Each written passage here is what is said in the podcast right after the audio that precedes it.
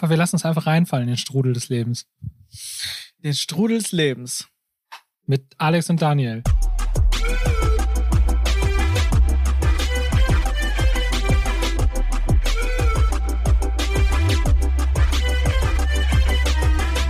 Herzlich willkommen zu Tagträume groß, Folge 46. Ich finde das schön, dass wir mittlerweile einfach so mitten im Gespräch reinsteigen. Ich finde es auch mega. Ich werde auch einige Sachen reinschneiden von denen, wo du gesungen hast.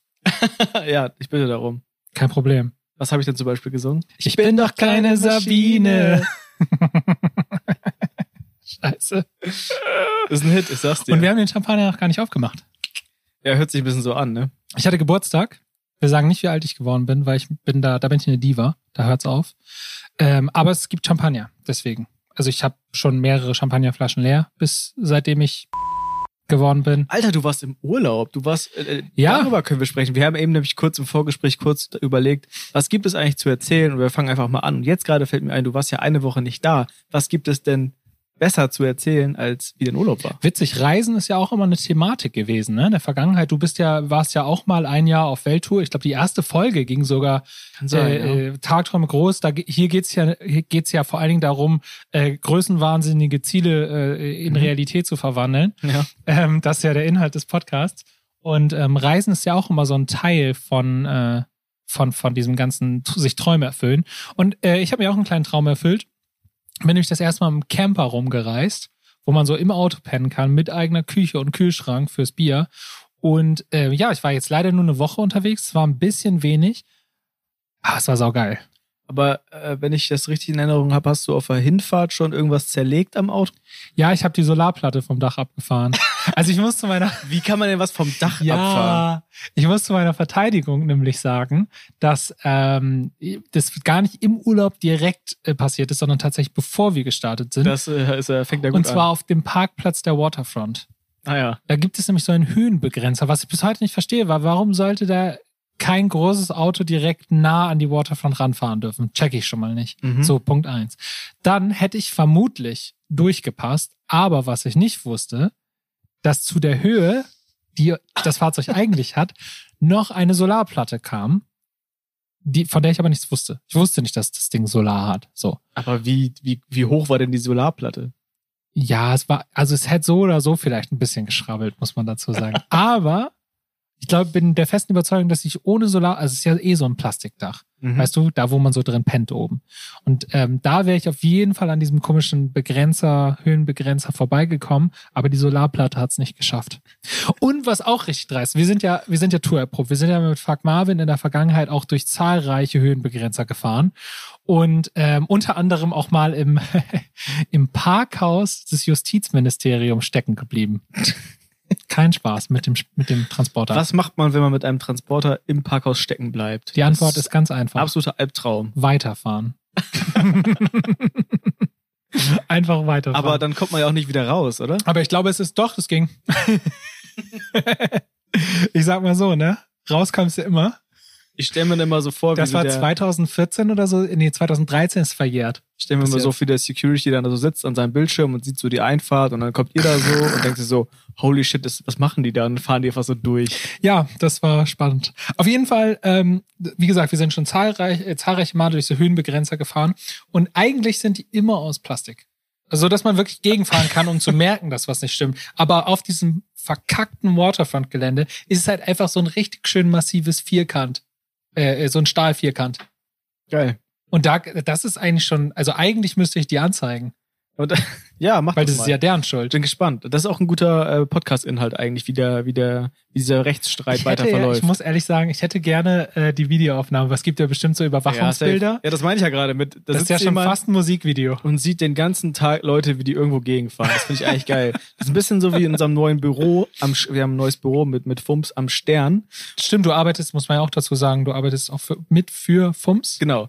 Äh, durch äh, Fußball. haben wir schon mal erzählt, glaube ich, dass ich, dass der Kontakt quasi auch über dieses, diese ganzen Connections hier zustande gekommen ist, wofür ich immer, immer noch sehr dankbar bin. Ja, du stehst ewig in meiner Schuld. Ähm, ja. Aber äh, das ist ja direkt am Stern und der Stern ist für alle Nicht-Bremer die schlimmste, der schlimmste Kreisverkehr, den man sich vorstellen kann, in dem sowohl Fahrräder als auch Autos als auch Straßenbahnen durcheinander fahren. Und es gibt jeden Tag mindestens einen Unfall. Und äh, da kann man, also mittlerweile kann man ein Trinkspiel draus machen aus Hupen, Sirenen, äh, Unfälle und irgendwie anderweitige Geräusche. Hat auf jeden Fall jemand den Nobelpreis für Städteplanung für ja, bekommen. Definitiv. Das ist äh, äh, richtig krass. Also äh, da, da wird's nie langweilig, wenn man auf diese Kreuzung guckt. Egal. Du wolltest ja eigentlich mit dem Camper runterfahren zum äh, Chiemsee. Zum Chiemsee zu Hans Martin. Bist aber ganz woanders gelandet. Wie kam das? Naja, wir, wir wollten eigentlich äh, zu meinem aller, also allerersten Produzenten, äh, Hans-Martin Buff, der war hier auch schon mal, nee, der, der bei dem war die Folge kaputt. Das war Oh, mit dem müssen wir nochmal eine Folge machen. Ähm, zu dem wollte ich runterfahren. Ich musste ihm übrigens immer noch absagen. Ich habe ihm noch nicht mal abgesagt. Oh Ich bin nein. der schlechteste Mensch. Er hat noch drunter kommentiert, wann kommst du eigentlich? Und ich habe es voll Wie? vergessen. Also er sitzt jetzt jeden Tag in, er sitzt seiner, jeden Tag da, Einfahrt, wartet, in, seinem, wartet auf mich, heizt den Grill an. in seinem Schaukelstuhl Fuck, Alter. und wartet, wann kommt er wohl? Ja, oh Gott, glaub- wie traurig. Oh fuck, Alter. Da solltest du eigentlich jetzt direkt dir aufschreiben. Ich, zumindest. ich rufe ihn gleich an. ja, auch gut. Ähm, auf jeden Fall ähm, wollte ich eigentlich runterfahren. Das war so der Plan. Und dann aber nur einen Tag. Die Plan Planung war ja so ähm, sächsische Schweiz, dann irgendwie im Bayerischen Wald und dann Chiemsee unten und äh, dann wieder zurückfahren. Letztendlich sind, sind wir dann irgendwie Richtung äh, Leipzig runtergefahren und waren in so einem kleinen äh, Dorf, äh, Bad Schmiedeberg. Oh, Ich glaube, erzähle ich leider noch eine Story zu, aber ähm, nicht? da waren wir auf jeden Fall an so einem schönen See und es war mega nice und dann sind wir halt einfach heftig versagt in der Region. Letztendlich sind wir noch mal in so ein kleines weiteres Kaff gefahren, Torgau. Und ähm, das war's dann. Das ist aber geil. Hat Also, gereicht eine Woche, Alter. Wir hatten ja kaum Zeit. ich finde es total geil, wenn man einfach so losfährt und guckt, wo man so bleibt. Wir haben das ja damals auf dieser Weltreise waren wir unter anderem in Neuseeland und äh, da gab es ja auch so, haben, hatten wir auch kein wirkliches Ziel und sind dann auch einen, einen Tag einfach an so einem See gestrandet und haben so gesagt, ja, lass aber nicht weiterfahren. Und dann einfach so zu sitzen und sich zu überlegen, was machen wir jetzt überhaupt heute? Ihr hattet auch so einen Tag? Camper? Ja, wir hatten in Neuseeland auch so einen Camper, genau. Ah, so nice, oder? Und dann, dann sind da so dämliche Sachen entstanden, wie irgendwie versuchen, Steine irgendwo da hinzuwerfen und wenn man schafft, trinkt man Bier und so. Solche Sachen, die man als, ja, solche Sachen, die man als Jugendlicher macht, wenn man zu viel Zeit hat, Mhm. wenn man einfach so rumsitzt und einem langweilig ist, weil jetzt gerade, wenn man so getrieben ist mit so tausend Projekten, kennt man ja das Gefühl von Langeweile gar nicht mehr und einfach an einem Ort zu sitzen, wo man gar keine Möglichkeit hat, irgendwas gerade zu machen, was man sonst immer macht, mit dem Handy rumhängen oder was auch immer. Ja. Dann kommt man auf so Ideen wie Dinge irgendwo gegenwerfen oder so, was so, so voll so wieder so kindliche, äh, kindliche Triebe fast schon sind und das ist irgendwie, irgendwie geil. Langeweile ist zwischendurch auch mal echt entspannt. Voll nice. Äh, Wobei ich ja sagen muss, dass einer der schönsten ähm, Teile dieses Trips, äh, also ich habe äh, zu meinem Geburtstag eine, ähm, eine PlayStation 4 bekommen und ähm, Äh, einer der schönsten. Product Placement. Ah, sorry. Sony. Aber Xbox auch Läuft toll. Nee, ja, kommt drauf an, wer diesen Podcast irgendwann mal sponsert. Ähm, ich glaube, dafür geht zu wenig um Games. Aber ähm, ich, äh, einer der schönsten Momente auf jeden Fall war, bei Sonnenschein mit offener Campertür im Camper sitzen und PlayStation 4 The Last of Us 2 zocken. Den ganzen Tag. Und mega. dabei halt einfach irgendwie chillen. Und wenn dann so ein laues Lüftchen reinweht. Und eigentlich ist es wie draußen zocken. Und ich finde, das ist übrigens ein Ding, was die Welt dringend noch braucht. Ich habe zum Beispiel überlegt, wie geil wäre das, wenn du äh, so Twitcher wärst Mhm. und als Alleinstellungsmerkmal würdest du aus einem Camper heraus irgendwo auf der Welt immer zocken. Das wäre mega. Und du hättest dann so noch so eine Außenansicht vom Camper, geil. was so abgeht, wenn so der Kojote vorbeiläuft oder so, weißt du? Ja. Das wäre mega. Das ist auf jeden Fall einer der schö- schönsten Parts irgendwie an dem Urlaub. Einfach P- PS4 zocken, drinnen und draußen gleichzeitig. Das war mega. Geil. Nö, und dann sind wir da auf jeden Fall in der, in der Region versackt. Sind ein Abend war ich da essen im, äh, in so einem Lokal. Und dann haben, äh, waren da so eine, so eine Männergruppe und die haben dann halt irgendwie, waren, waren ganz witzig drauf. Dann kam man irgendwann ins Gespräch und sie meinten, meinten dann halt so, ja, wo wart ihr denn jetzt so? Und dann meinten, meinten wir so, ja, Bad Schmiedeberg. Und dann meinten die so, ach, wart ihr auch bei der Bücherverbrennung?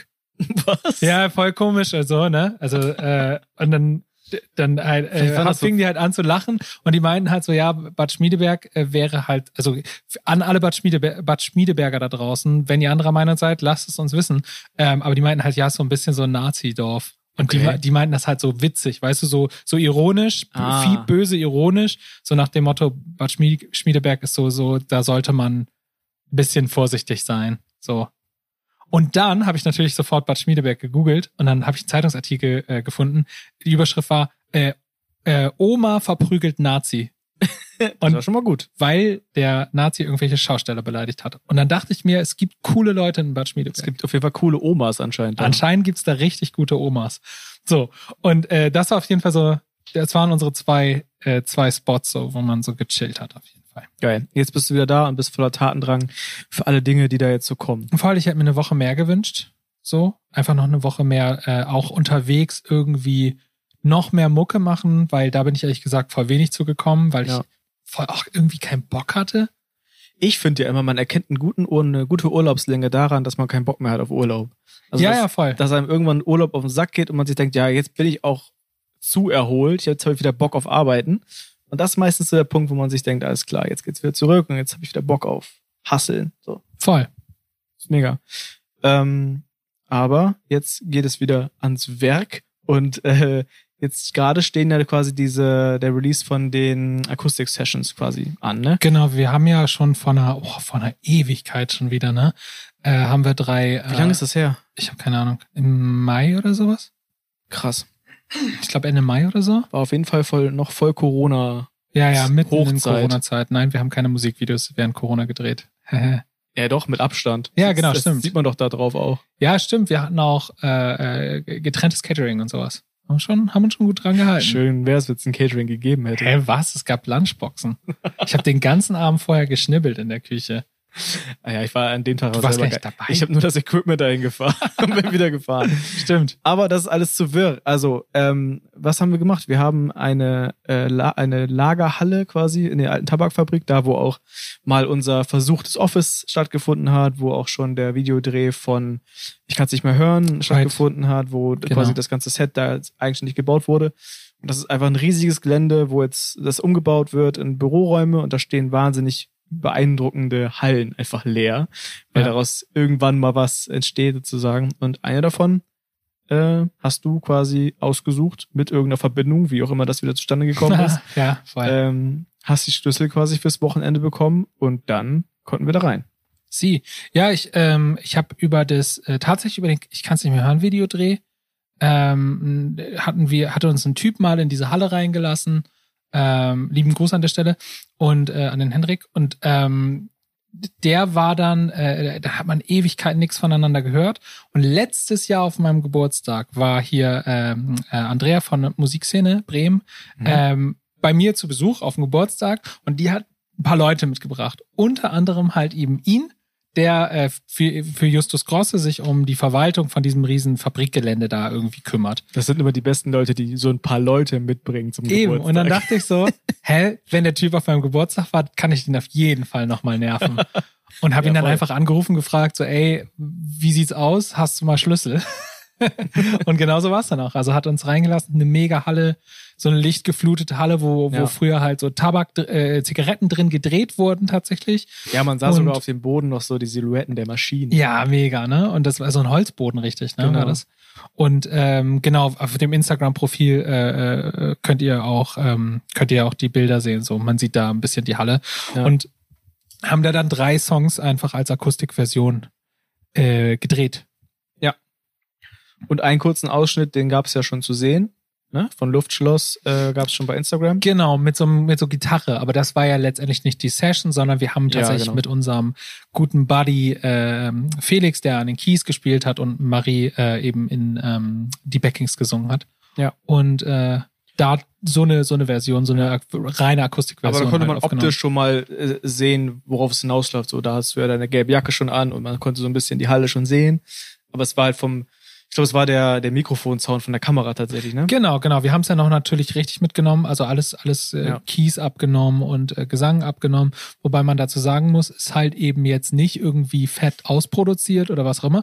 Das ist wirklich eine richtig schön roughe Akustikversion und ähm, äh, kein, kein, kein, keine bearbeiteten Vocals und so, also schon ein bisschen, ne? Ähm, Ja. Aber jetzt, äh, wir haben da jetzt nicht irgendwie eine High-End-Production draus gemacht, sondern wirklich bewusst alles mega rough gehalten und äh, ja, real. Ich habe immer so einen Eindruck bekommen, wie viele Leute waren eigentlich an dem Tag quasi beteiligt an dem ganzen Ding? Weil wir haben ja quasi vor zwei Folgen, also vor anderthalb Jahren oder vor einem Jahr haben wir ja quasi, die letzte Folge war ja der Videodreh zu Heavy Kometen sozusagen, Genau, wo ja genau. wahnsinnig viele Menschen beteiligt waren, äh, Statisten, aber auch von der Crew und äh, Ja. von den Musikern und so weiter, waren ja wahnsinnig viele Menschen da. Ähm, wie war das dieses Mal? Kannst du das noch, wie viele Leute waren insgesamt beteiligt? Es war ja sehr, sehr übersichtlicher. Fandst du das angenehmer oder findest du das Chaos cooler? Ja, ich, also wir haben ja schon gesagt, so dass, na, dass der letzte Videodreh äh, mit, äh, mit zu Heavy Kometen halt gleichzeitig so das gefühlte Ende ähm, von, äh, von, von, von der ganzen Band auch irgendwie war. Ähm, weil es auch komplett überfordernd war. Es war einfach viel zu krass viel. Ähm, wir haben ja auch immer viel zu kranke Videos mit No Budget gedreht. Also wir hätten Videos, wo wir normalerweise irgendwie 20.000 Euro für gebraucht hätten, um es irgendwie realistisch gut umzusetzen, haben wir ja mit 2.500 oder 2.000 Euro gedreht und so ein Scheiß. Und das war einfach too much so. Und wir haben dieses Mal das Ding ohne Budget gedreht, ne? Also gar kein Budget und super geile Leute, den, äh, den Lars dabei gehabt äh, vom, äh, von der Firma vom Hörensehen.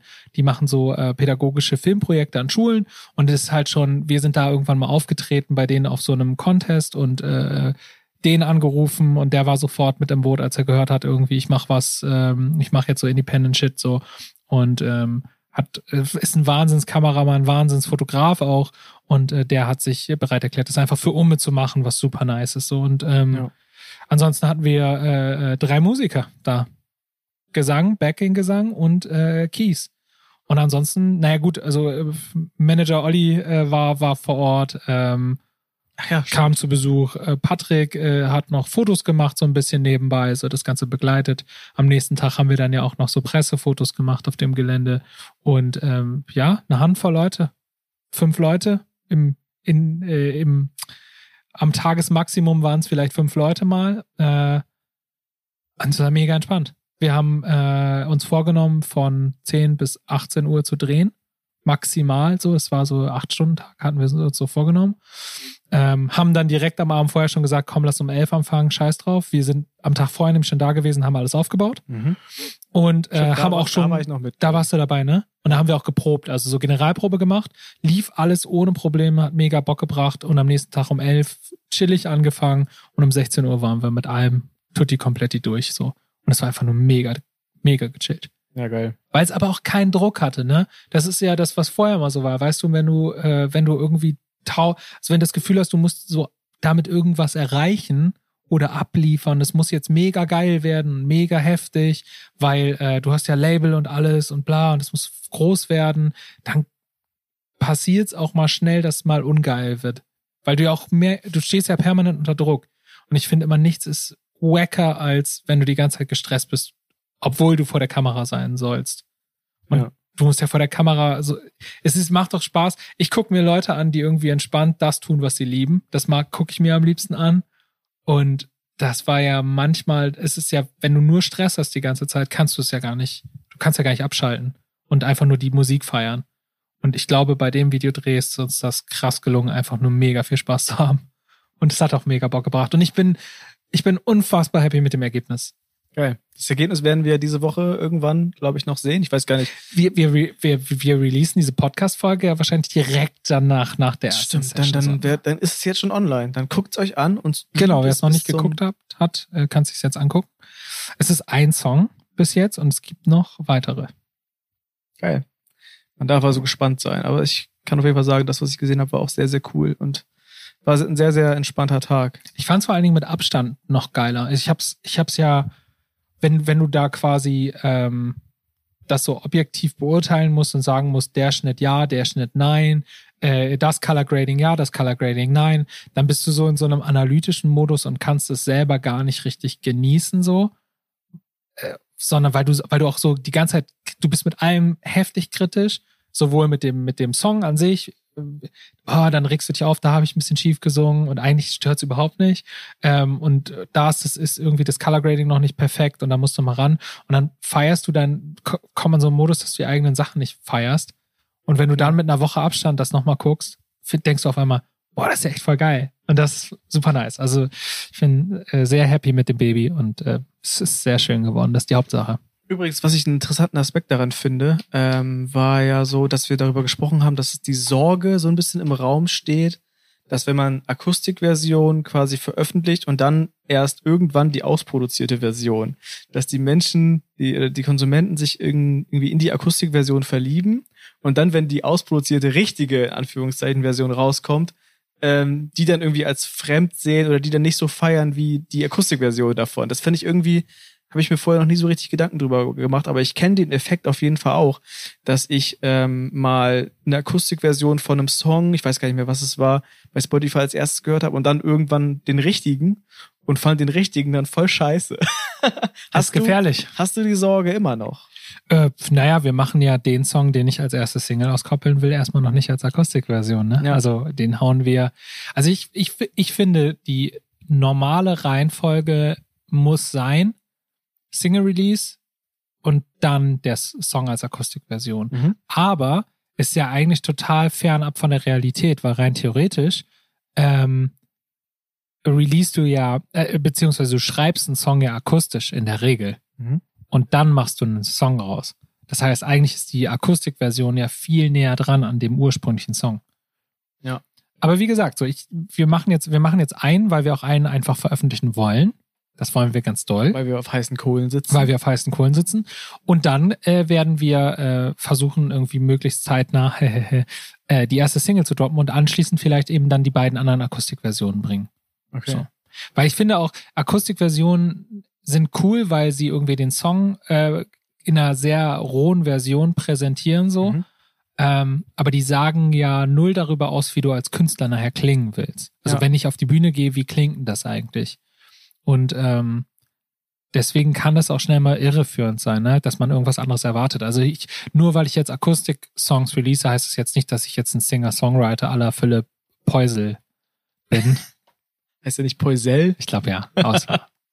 Ja, aber das ist, ich finde das spannend, weil ähm, das ist ja so ein, so ein Prozess, das, der jetzt ja gerade stattfindet, dieses, wie klinge ich eigentlich letztendlich fertig auf der Bühne? Ja.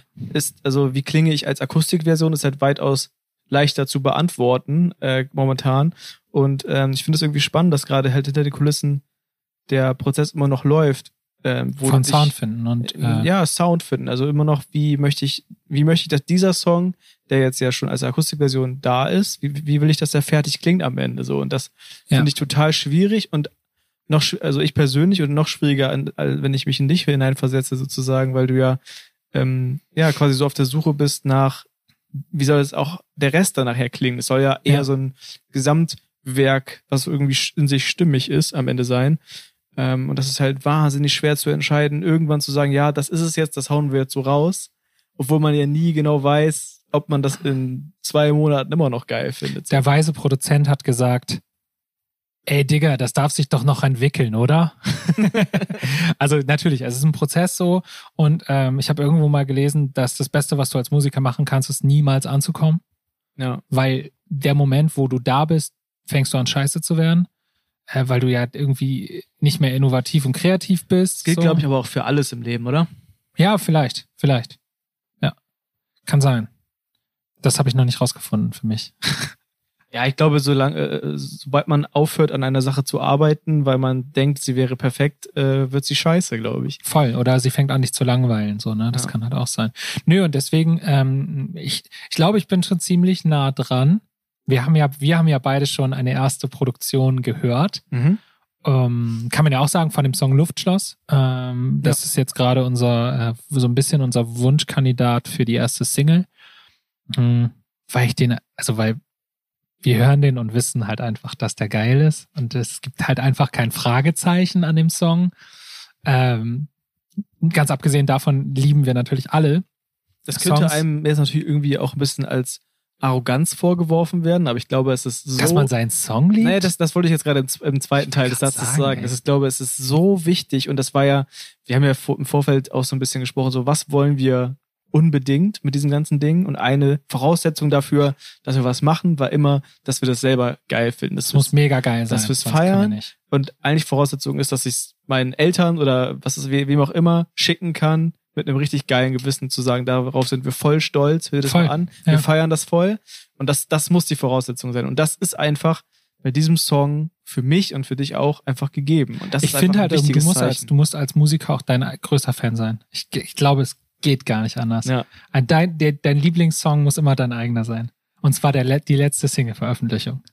Obwohl ich auch glaube, dass es Musiker gibt, die ihre eigene Mucke richtig scheiße finden, aber Ja. das machen, weil es funktioniert.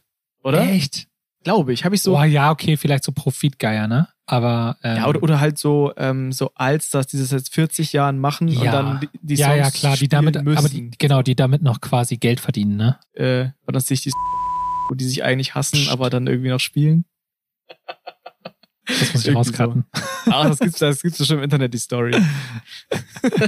Naja, auf jeden Fall ähm, sind wir sind wir sehr happy mit dem äh, mit dem Ergebnis und ähm, ich wie gesagt, es ist ein mega mega krasser Prozess irgendwie dann damit auch rauszugehen und zu sagen, so das ist jetzt der Status quo. Ja.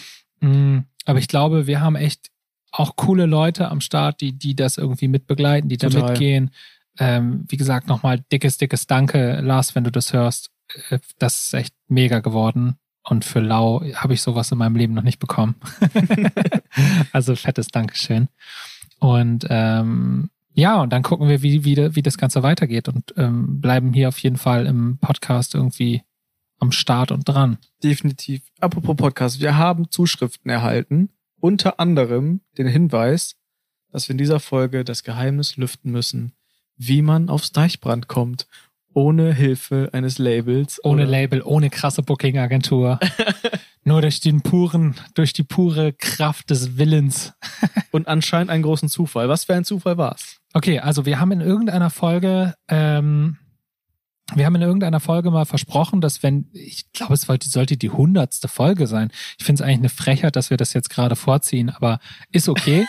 Ah, wir ähm, denken uns was anderes aus für die hundertste Folge. dann erzählen wir eine andere Story, wie wir aufs Deichbrand gekommen sind, da kommt Ed Sheeran. wie wir es geschafft haben, äh, Ed Sheeran zu verführen.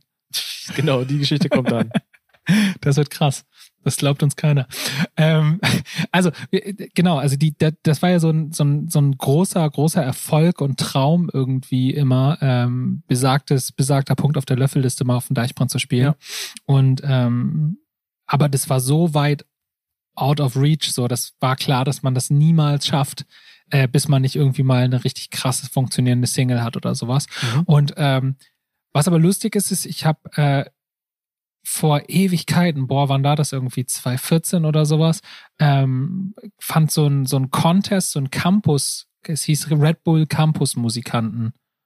Und ähm, der, äh, der sollte halt irgendwie, ähm, das war so, war so, so ein Contest für Bands, wo die halt irgendwie mit so einem Voting-System auf dem Campus der Bremer Uni gespielt haben. Mhm. Und äh, ich saß, ich glaube, ich saß in der Jury. Ich glaube, ich war in der Jury. So war ich vorher, haben wir irgendwas gewonnen, keine Ahnung, im Contest Live in Bremen oder so muss es gewesen sein. Und dann haben die mich halt gefragt, ob ich mit hätte Bock hätte, in der Jury zu sitzen. Haben wir auch so eine Stimme als Jury gehabt. Und eigentlich sollte Nico Suave, ich weiß nicht, ob ihr ihn kennt, äh, ziemlich geiler Rapper, ähm, äh, sollte das Ganze dann moderieren. Mhm. Und Nico Suaves Zug hatte aber Verspätung. Und dann wurde es ein bisschen unruhig, weil halt niemand Weil Das moderieren konnte. Und weil es halt auch teilweise so ein bisschen unangenehm still wurde und irgendwie war es alles so, alle, so ein paar Leute haben dann versucht, es so zu moderieren, aber die konnten das halt auch nicht. Und es wurde halt so, ich weiß nicht, kennst du diese Momente, wo so Shows richtig unangenehm werden? ja, ja, ja, auf jeden Das Fall. war genau der Fall. Und ähm, dann kam irgendwie so, ein, so eine blonde Dame auf mich zu und haut mich so an und fragt, kannst du irgendwie helfen? Einfach so, kannst du irgendwie helfen? Das war die Frage. ja, kannst du irgendwas machen oder so? Boah, wenn man Weil das war Fragen- voll, und ich wusste, ich wusste auch nicht, wer das war. Und dann sag ich, so, ja, was soll ich machen? Ja, irgendwie, keine Ahnung, kannst du moderieren oder so? Ich habe gesagt, nö, keine Ahnung, aber mach ich. und dann habe ich halt, Ja, hat, wenn, wenn du eins kannst, dann labern. genau, siehst du, das kann man hier live hören. Ja. Ähm, und dann habe ich auf jeden Fall ein Mikrofon in die Hand gedrückt bekommen und habe halt einfach das Ding moderiert so. Und bis dann irgendwann die Rettung in Form von Nico Suave kam und ähm, dann äh, dann das weiter moderiert hat und ich aber weiter mitmoderiert hat und am Ende äh, äh, Nico Suave oder sie oder sowas dann fragte, ähm, ja, wollt ihr nicht mal irgendwie was, wollt ihr nicht mal was machen? Und dann haben, hat halt DJ was aufgelegt oder die- nee, die, die Gewinnerband hat gespielt und Nico Suave hat einen Part gerappt und ich habe einfach einen Part gefreestylt. Okay. Und diese, dann kam wieder die Frau am Ende zu mir und meinte, Alter, ich bin dir so unendlich dankbar. Es ist so mega nice, dass du geholfen hast. Und wie krass war eigentlich dein Part mit äh, dein Rap-Part so. Und ähm, dann habe ich so, Dankeschön. Aber so, wer bist du denn du überhaupt? Und dann hat sie sich halt vorgestellt, die, ich glaube, sie hieß Niki. Äh, und Niki war halt zuständig für den kompletten Culture-Bereich Norddeutschland von Red Bull. Also Ah, okay. halt so, so mit, keine Ahnung, so Management Red Bull. Und ähm, die hat halt immer gesagt, wenn ich dir einen Gefallen tun kann irgendwann mal, dann äh, komme ich auf jeden Fall auf dich zurück. Und siehe da, besagtes Jahr, in dem das Deichbrand fe äh, f- äh, feststand, ähm, haben die dann quasi äh, ihren, äh, ihr Versprechen eingelöst und uns tatsächlich mit dem Red Bull Tourbus aufs Deichbrand geholt. Geil. Und es war halt, wie gesagt, es war ein Zufall. Ich konnte halt im, in einer Notsituation helfen. Und es war zufällig jemand krass, der krass irgendwie viel zu sagen hat, dem ich geholfen habe, ohne es zu wissen. Und die hat uns dann aus Deichbrand gebracht. Das stützt doch wieder die äh, Karma-Theorie. Das alles. Hey, voll, Alter. Volles Rohr. Ich glaube da auch mega dran. Ähm, ja, das ist die Geschichte in kurz. So, es gibt natürlich noch irgendwie ein paar andere Leute. Ich äh, bin dazu gekommen, weil ich den, äh, den Leo irgendwie ganz gut kannte, der das Ganze organisiert hat. Mhm. Und äh, der hat, der hat mich dann halt in, die, in diese Jury reingeholt. Ist auch wieder ein Zufall gewesen, ne? Und deswegen tausend Zufälle und am Ende dann halt eben äh, äh, auf dem Deichbrand gelandet, auf dem Red Bull Tourbus vor zigtausend von Leuten. Und das war eine Wahnsinnserfahrung und ein Haken auf der Löffelliste. Geil. Haben wir die Geschichte auch. Ich hab, kannte die Geschichte tatsächlich auch Echt noch nicht. Nee. Das ist meine Lieblingsgeschichte. Eine der besten. Mal, was ich dir Fall. bedeute. Nee, wieso? Du hast nie gefragt. Denk mal darüber nach, was das bedeutet. ja, liebe Leute, wir, ähm, wir, ich bin sehr froh, dass ich endlich die Wahrheit sagen konnte über das, das Deichbrand-Mysterium. Und ähm, Das ist eine gute Geschichte. stell dir mal vor, die wäre erfunden. Jetzt verunsicherst du mich krass. Das ist so ja ein krass, oder? wie X-Faktor, das Unfassbare. Du musst jetzt raten. Ratet doch mal, ihr dürft jetzt, äh, wer Bock hat, schreibt mal in die Kommis, ob ihr glaubt, äh, äh, Wahrheit oder, oder Also Lüge. wenn es eine Lüge ist, hast du die sehr selbstbewusst vorgetragen. Ich habe mal äh, so, ein, so, ein, äh, so ein Interview gesehen mit so einem Typen, der heißt äh, Dr. Nasher, das ist der Lügenpapst. Und der sagt, wie, der, der beschreibt wie er Lügen enttarnt. Also der findet halt irgendwie raus, wie du, der erkennt halt Lügen. Okay. Und der müsste sich vielleicht die Folge nochmal anhören und könnte in den Kommentaren dann schreiben, ob das war oder nicht ist. Kann es sogar in der Stimme erkennen? Oder muss er dich dabei sehen? Weiß ich nicht. Da musst du ihn fragen. Wahrscheinlich sind ja auch so in der Mimik ganz oft so Sachen versteckt. Ja, ich glaube auch so. Habe ich, wie oft habe ich nach links geguckt oder sowas? Boah, voll creepy. Aber ein geiler Beruf. Lüg Lügner. nee, Lügenerkenner. Ich, nee, ich bin der Lügenpapst von Beruf. So, Ja, das, ja. Das könnte man sich gut bei Instagram auch reinschreiben. Leute, checkt, checkt die Videos von Dr. Nasher aus und ähm, guckt, hört euch dann nochmal die Folge an und äh, äh, schreibt in die Kommis, ob diese Geschichte wahr oder erfunden ist. Und wir klären es in der nächsten Folge auf. Apropos, ich habe ja auch in der letzten Folge noch angekündigt, dass ich kurz was zum Verein erzähle. Das muss ich jetzt mal kurz Auf jeden machen. Fall. Ich war nämlich heute, also kurz Themensprung. Ich weiß nicht, ob alle mittlerweile auf Stand sind, die, und wir haben ja auch viele neue Zuhörer sozusagen. Tagträume groß ist ja auf der einen Seite Alex, der den riesigen, irren Traum hat, mit Musik erfolgreich zu werden. Und auf der anderen Seite bin ich ja auch äh, mit meinem Tag, bei meinem großen Traum quasi mit dem eigenen Fußballverein an den Start gegangen. Das haben wir, glaube ich, in den ersten Folgen haben wir das quasi angeteasert besprochen äh, und jetzt langsam nimmt es Formen an tatsächlich. Ich hatte heute meinen Termin beim Sportamt Mega. und es war genau so, wie man sich ein Sportamt vorstellt. Es war nämlich ein älterer norddeutscher Herr, der äh, mich mürrisch begrüßte und äh, eigentlich am Anfang, also der größte Skeptiker überhaupt war, der mich quasi begrüßt hat mit der mit der Idee, äh, mit den mit den mit den Worten, äh, Sie wollen also einen Fußballverein gründen. Äh, das habe ich hier zehnmal pro Jahr und zehnmal klappt's nicht. Was ist denn Ihr Konzept? So und ich habe äh, das, hab mir schon gedacht, dass da häufiger auch mal Leute sitzen, die dann irgendwie sagen, äh, äh, Fußballverein gründen. Äh, Den ersten FC Bier. was brauche ich denn dafür so? So, ne? Also ich glaube, dass, ähm, das ist ja generell so bei allen Sachen, das ist, glaube ich, übergreifend, bei allen großen, größten wahnsinnigen Ideen, es scheitert fast immer an, an, an Machen. So. Jeder hat mal unter der Dusche irgendwie eine Milliardenerfindung gehabt und jeder hat unter der Dusche mal eine, das müsste man mal machen, Idee gehabt oder ein soziales Projekt oder was, was dann halt aber dann im Kopf stirbt. So, weißt du? Dass dann Voll. der Gedanke ist cool und man überlegt dann immer so, ja, aber wie soll ich das machen? Wie soll ich allein das machen? So und deswegen haben wir jetzt im Verein in, in unserem Konstrukt ganz, ganz viele coole Leute. Ich verrate, wer es ist, glaube ich, erst, wenn es offiziell ist alles, weil der Verein noch nicht durch die Gründungsphase durch, also noch nicht eingetragener Verein ist. Deswegen lasse ich die Namen noch erstmal wieder raus. Ähm, aber es passiert und das ist irgendwie, ich habe manchmal, oder heute hatte ich wieder so einen Moment, dass ich in diesem Amt sitze und auf diesen Termin warte und ähm, das ist so ein, okay, es passiert jetzt wirklich Moment, weißt du?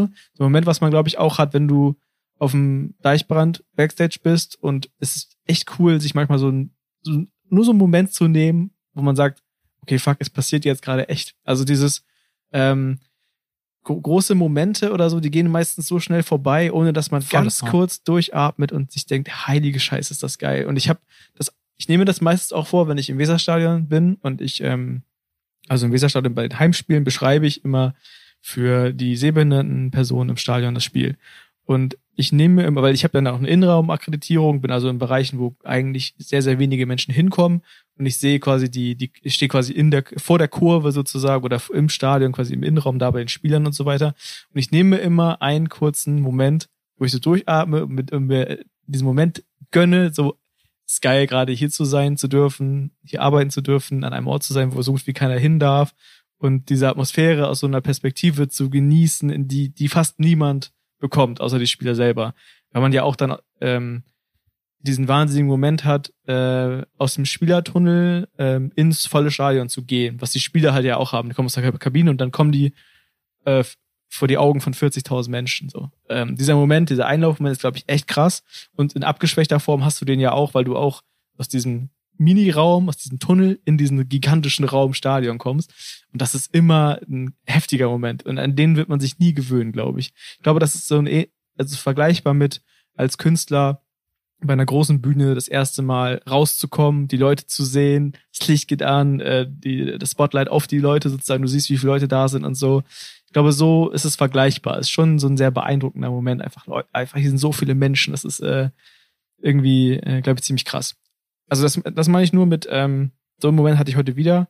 So ein, fuck, das, das passiert wirklich Moment. So. Und das ist geil, weil, ähm, wie gesagt, es so viele Möglichkeiten gibt, da zu scheitern und an, an gewissen Dingen nicht weiterzurennen, aber ähm, das jetzt so weiterzuziehen mit dem Team, mit Aufgabenverteilung und jeder hat so seinen Bereich, den er jetzt abackert und so.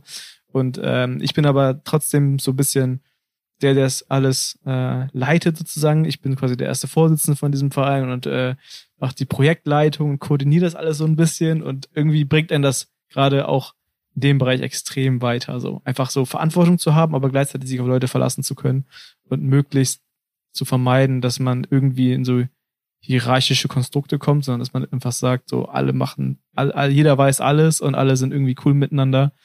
Das ist, äh, glaube ich, in solchen Sachen extrem wichtig, so dass man sich krass vertrauen kann und irgendwie alles sagen kann. Und das sagen wir ja in unserer Zusammenarbeit auch immer, dass das einfach die Grundvoraussetzung ist, sich sagen zu können, wenn man was scheiße findet. So. Und, Voll. und das dann, das ist die größte Kunst. Ähm, und ich würde nicht sagen, dass ich das zu 100% beherrsche, aber ich glaube, wir sind auf dem Weg dahin, dass man es zu 0,0% persönlich nimmt. Also, Voll, ja. Ey, Kritik, Ey, vor allen Dingen, wenn du das gleiche Ziel, also du weißt ja, dass du das gleiche Ziel hast. Du weißt ja, du willst irgendwie was Geiles schaffen und du Ja. weißt auch, dass es nicht geht, wenn das nicht geil ist.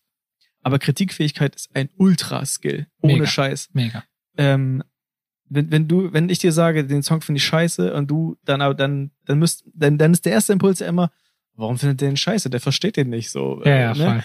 voll. äh, der weiß gar nicht, was der damit sagen will oder der versteht nicht das Musikalische dahinter und so, warum findet der scheiße? Man ist, aber dann, dann dieses, äh, diese Empathie einzuschalten im Kopf und zu sagen, warum findet er das scheiße und äh, vielleicht hat er doch recht und so weiter.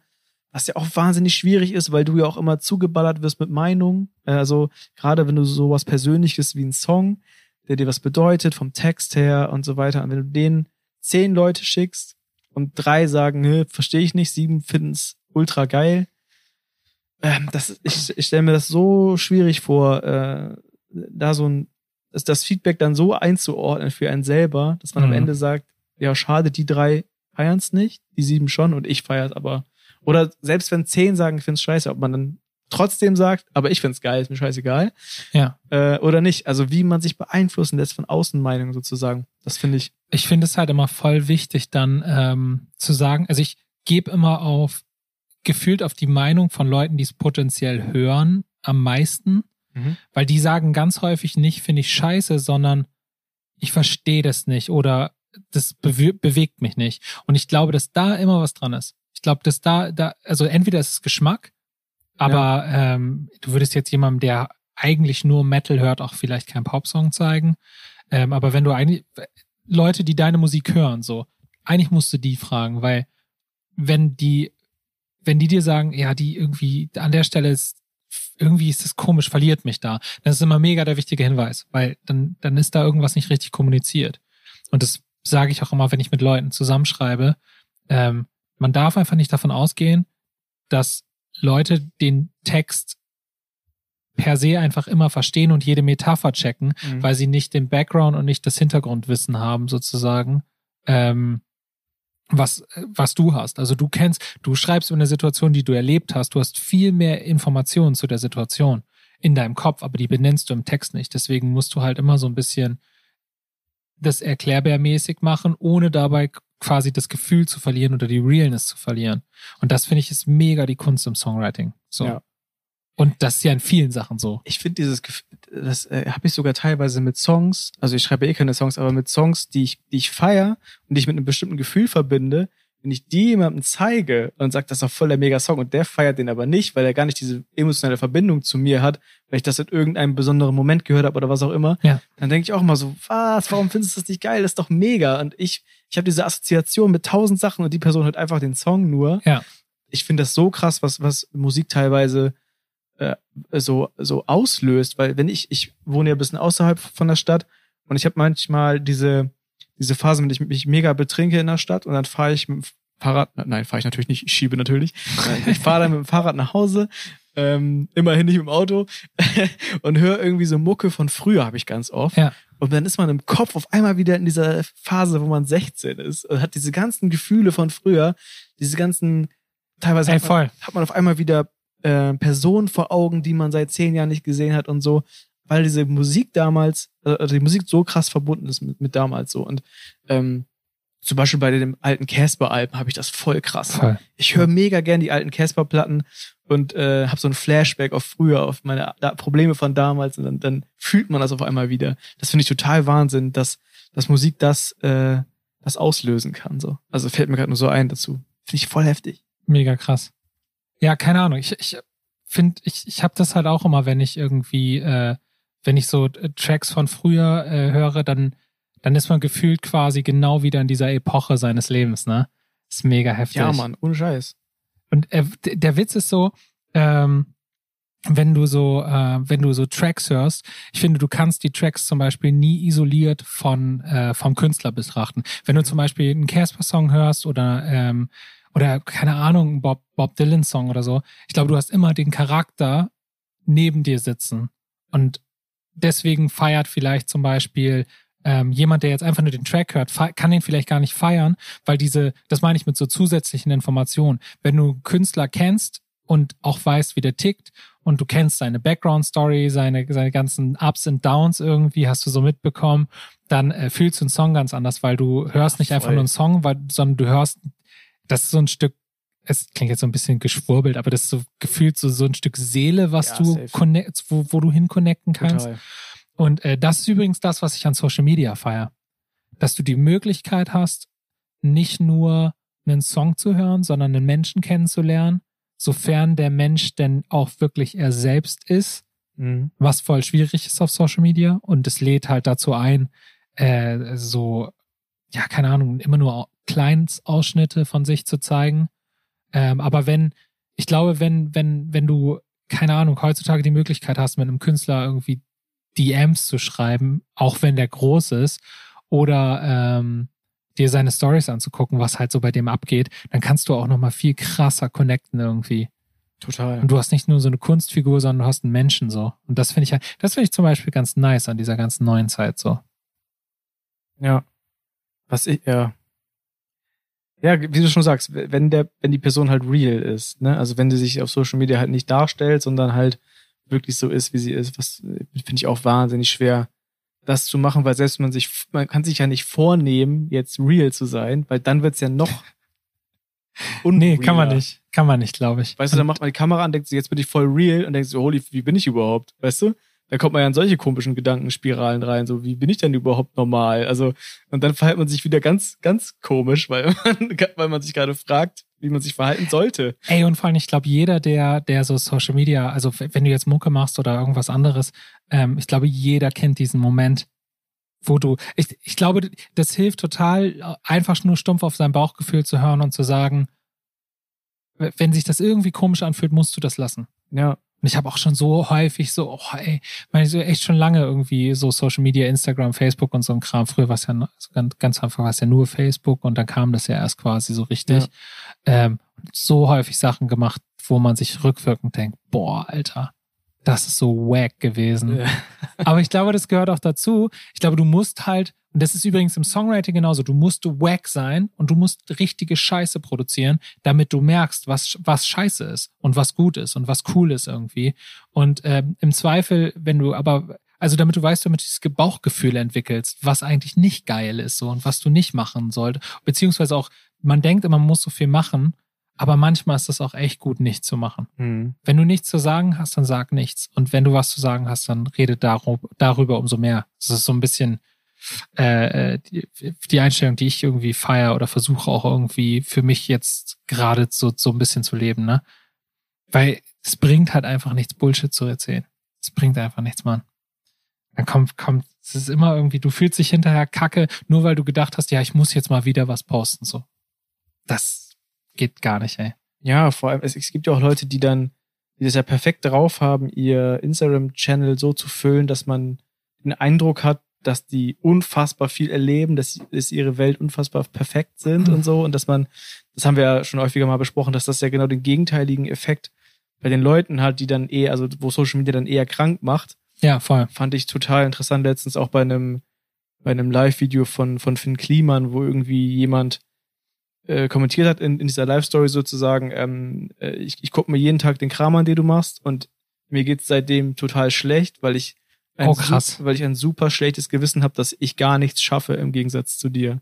Dass du so ein Pensum hast und ich beim Leben niemals daran komme, weil du jeden Tag so hasselst und ähm, dadurch habe ich voll die Minder, also so habe ich so ein Was was hat er da hat er darauf was geschrieben? Ja, ja, er hat nee, er hat's dann gelesen und war dann kurz wirklich so okay, fuck, das äh, also nicht, dass er das noch nie gehört hätte, aber wirklich so ähm, dass ihn das schon kurz bewegt hat und hat am Ende auch da nochmal Bezug drauf genommen. Also hat dann hat dann darauf geantwortet und hat dann am Ende, also man hat schon gemerkt, dass ihn das, dass ihn das beschäftigt hat, hat zur, zur Verabschiedung nochmal irgendwie so gesagt, so, hey Leute, äh, kriegt kein schlechtes Gewissen, wenn ihr, wenn euch das nicht gut tut, was ich hier mache, dann guckt euch das nicht an, so, also, Voll. Ähm, aber das finde ich krass, dass das halt auch, und da ist diese Person mit Sicherheit nicht die einzige, weil ich habe sowas auch schon mal gedacht, dass ähm, sowas auch schnell umschwenken kann von Faszination von dem Typen oder für den Typen hin zu Alter, warum macht der Typ so viel und warum schaffe ich im Gegensatz dazu gar nichts? Vergl sich zu vergleichen ist so der schnellste Weg zum Abfuck. Total. Ohne Scheiß. Und das fand ich irgendwie spannend, weil das auch so ein Aspekt ist, in, über den wenige Leute sprechen. Das fand ich cool, dass er darauf auch so eingegangen ist. Ist schon fast wieder eine eigene Folge, Alter. Total. Das Thema. Ey, ich habe dazu, dazu, dazu einen Gedanken so. Ähm, ich glaube dass ja, also ich glaube fest daran, dass es überhaupt oder ja, keine Ahnung, so ist jetzt auch noch nicht so neu, aber ich bin bin mittlerweile fest davon überzeugt, dass es halt gar keinen Sinn, also dass man sich mit gar keinem vergleichen darf, so und dass jeder eine eigene Roadmap sozusagen für sein Leben hat. Also jeder, jeder ist mega speziell auf seine Art und Weise und jeder hat eine krasse Aufgabe und die Krassheit der Aufgabe definiert sich nicht dadurch, dass du irgendwie äh, äh, vor 100.000 Leuten spielst oder vor ähm, oder was weiß ich Millionen von Followern hast oder äh, was kann man auch oder den Nobelpreis bekommst oder oder oder. Du musst nicht so was Großes machen so ähm, sondern es gibt eine Aufgabe die hast du zu erledigen die kannst auch nur du äh, du erledigen. Der Typ mit dem ich mal ähm, äh, äh, mit dem ich, bei dem ich mal produziert habe, ist eine lange Geschichte, ich hoffe, ich darf es jetzt so sagen, aber ich nenne keine Namen, der hat mal, ähm, hat sich auch immer diese Frage gestellt, wollte auch immer was Großes im Leben machen. Und er meinte, ähm, irgendwann äh, ist er in eine Situation gekommen, wo, wo es ihm gelungen ist, einen Selbstmord äh, zu verhindern. Und er mhm. hat gesagt, dass er gemerkt hat in dem Moment, dass er dafür geboren wurde. Okay. Und das ist so, das hat mich so, so weggehauen. Und er sagt hat, das war das Große, was ich in meinem Leben leisten sollte. Und das, ich habe hinterher gewusst, dass ich es geschafft habe. Krass. Und da, seitdem bin ich so pießig. Und das war nicht heftig. Und der- das hatte nichts mit ihm zu tun, denn er hat nichts für sich persönlich erreicht oder sowas.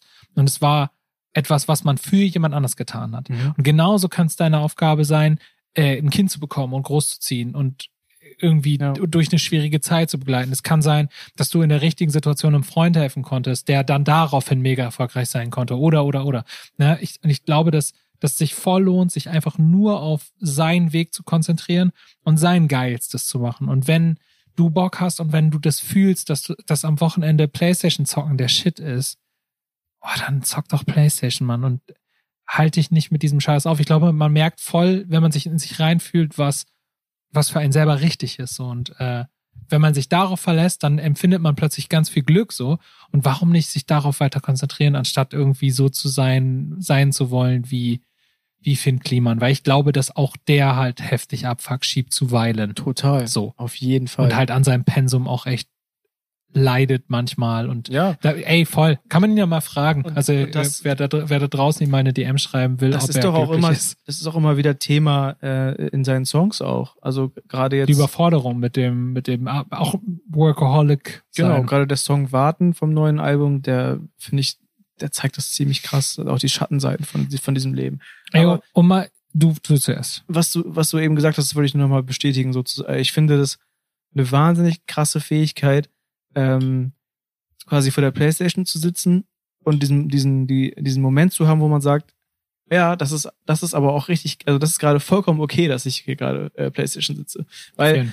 oder, oder dass ich jetzt gerade irgendwie äh, die Schokotorte in mich reinschaufel.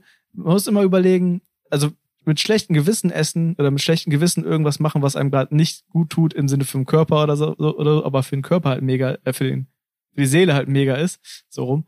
Ähm, solange man sich selber eingesteht, ey, das ist gerade cool, das gerade, das ist gerade das Richtige. Ich weiß, das ist gerade nicht cool, diese Kippe zu rauchen, aber mir tut das gerade voll gut, kenne die Konsequenzen, aber jetzt gerade ist es das Richtige. Das ist eine krasse Fähigkeit. Ich würde gerne einen Bogen spannen.